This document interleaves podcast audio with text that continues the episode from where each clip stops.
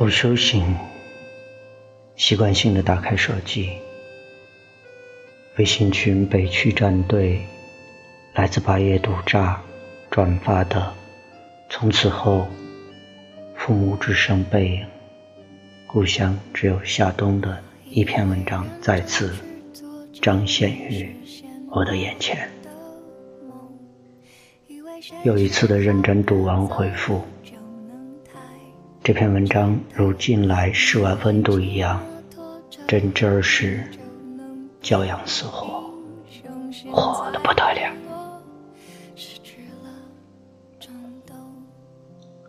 如作者本人刘娜所言，真正能打动人心的东西，唯有真实和真情，唯有朴素和赤诚。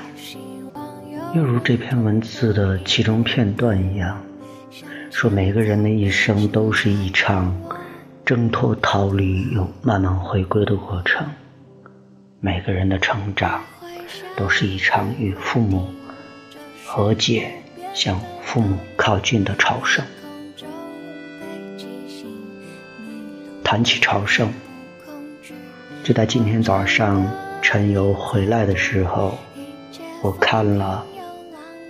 八二六四论坛推送的来自妖怪风筝的钢人波起转身停下来就要重新再数的文章。近午时时，朋友圈战友发布了亲临西藏的风情大片儿。我的一个战友回复他说。应该去净化净化心灵了。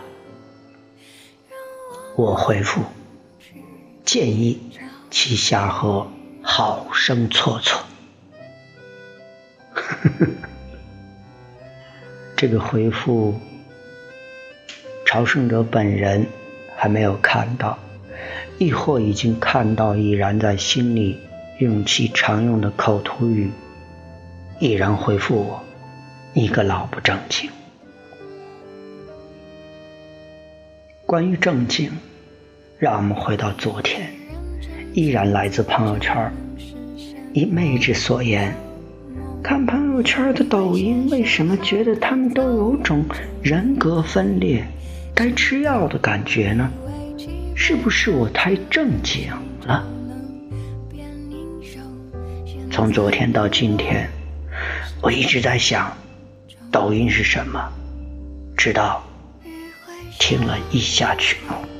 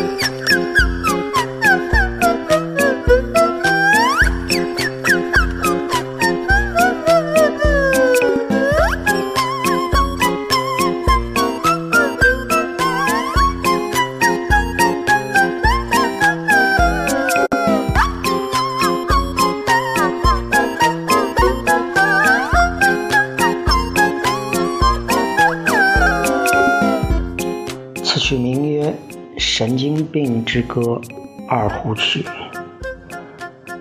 好了，回到我们的正题，依然来自李春晓的《简明历史读本》，一些基本问题的思考。对，思考。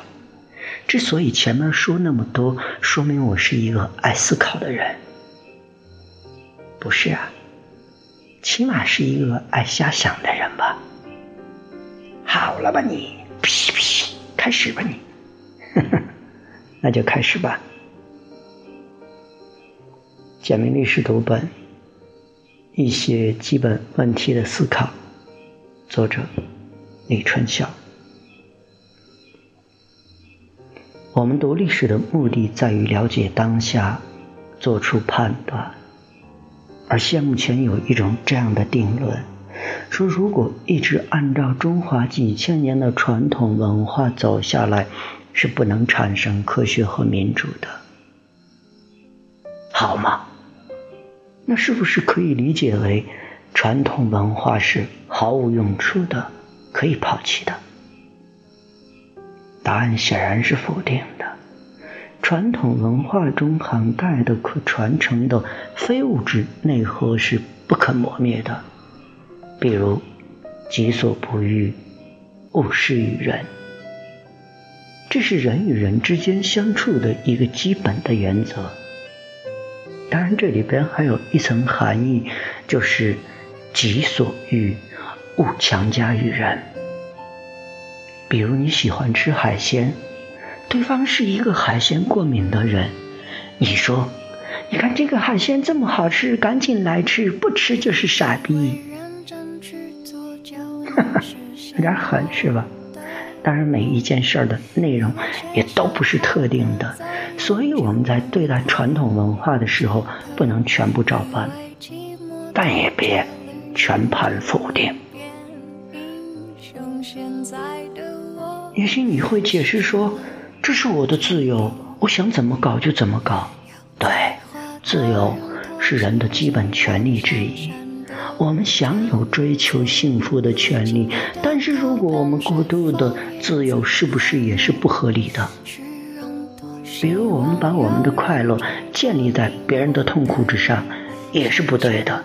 就像刚才我们说的抖音，人人生而平等，我们不能要求每个人什么都是一样的。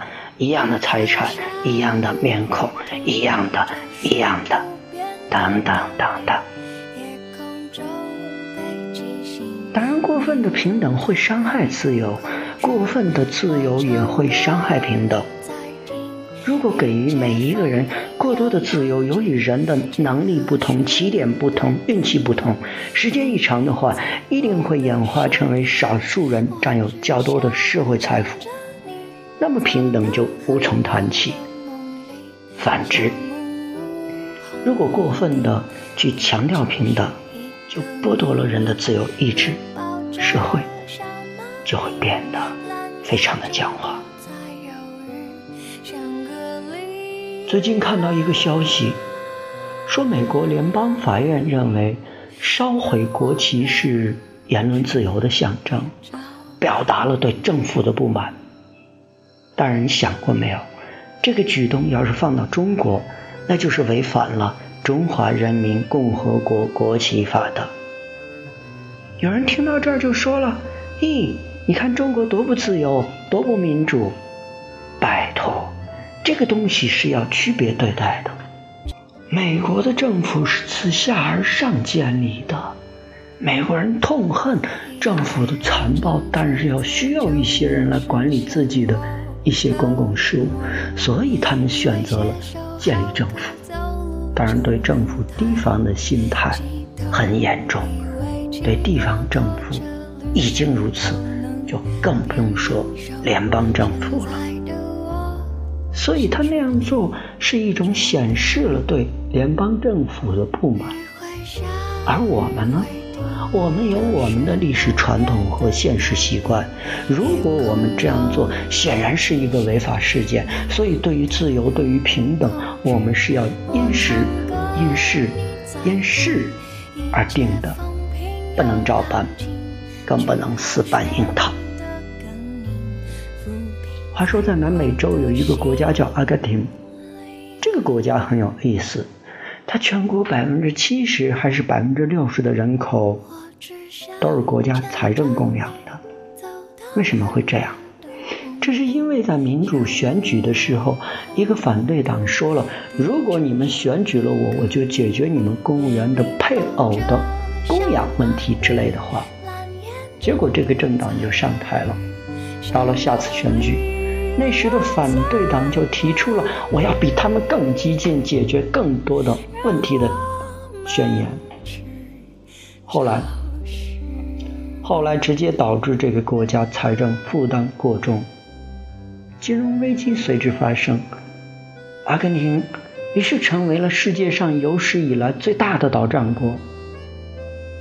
你听到这儿，你不禁又要问了：哎，应有尽有的阿根廷怎么会一下就变得一无所有了呢？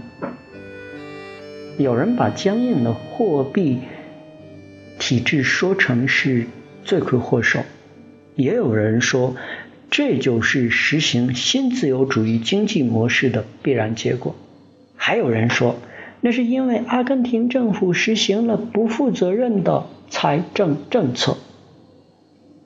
而我们在这里，我们则认为。阿根廷金融危机主要是国内多年积攒下来并不断恶化的经济和政治问题，加之外部的恶劣条件所致。看到没？瞧见没？有时候太平等了，反而就限制了自由。为什么会这样？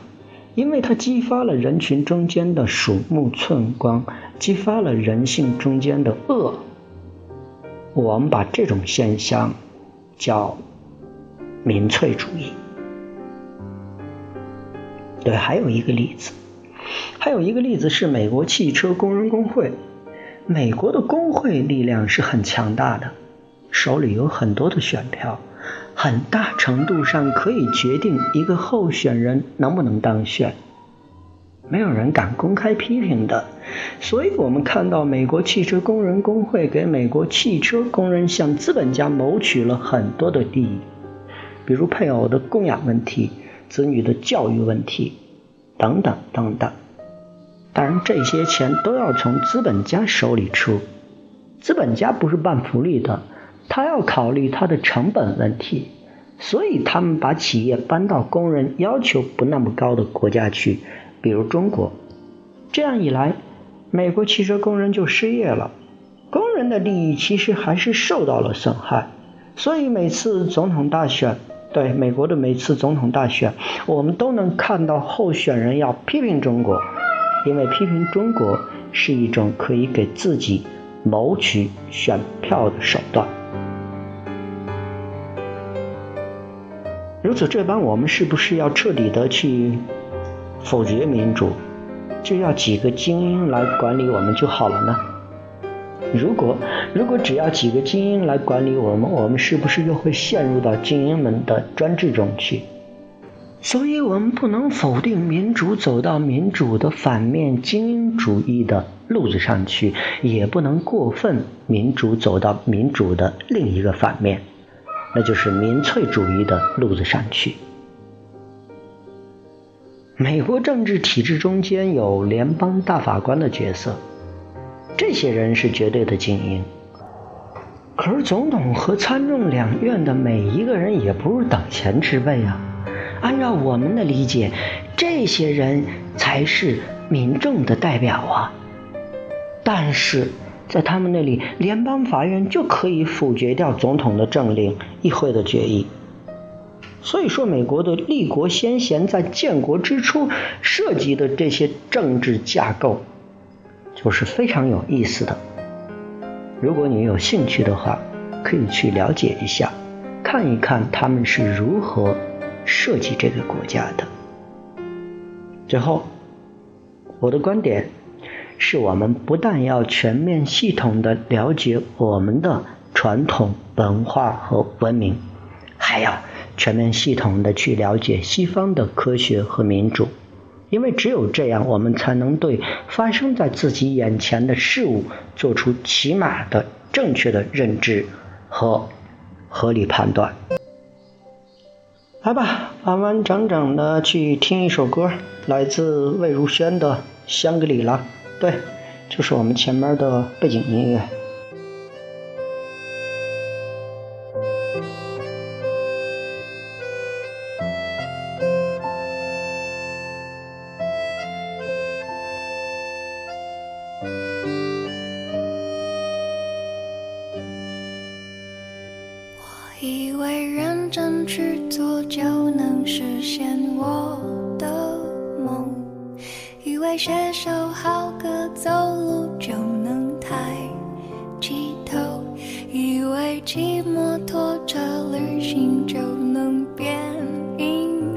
现在的我失去了战斗，有才华的人托起金光闪闪的讲座，亲爱的口本是否也曾爱慕虚荣？多希望有人冲破疑惑，带我向前走。现在。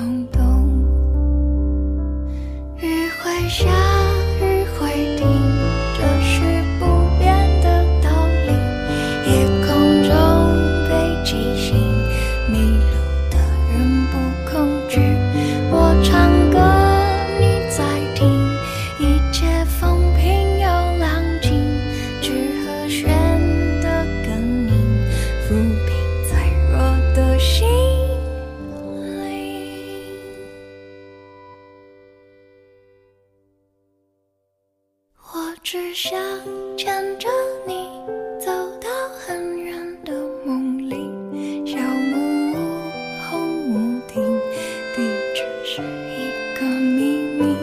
你抱着小猫咪，蓝眼睛不再犹豫，香格里拉在哪里？让我们去找。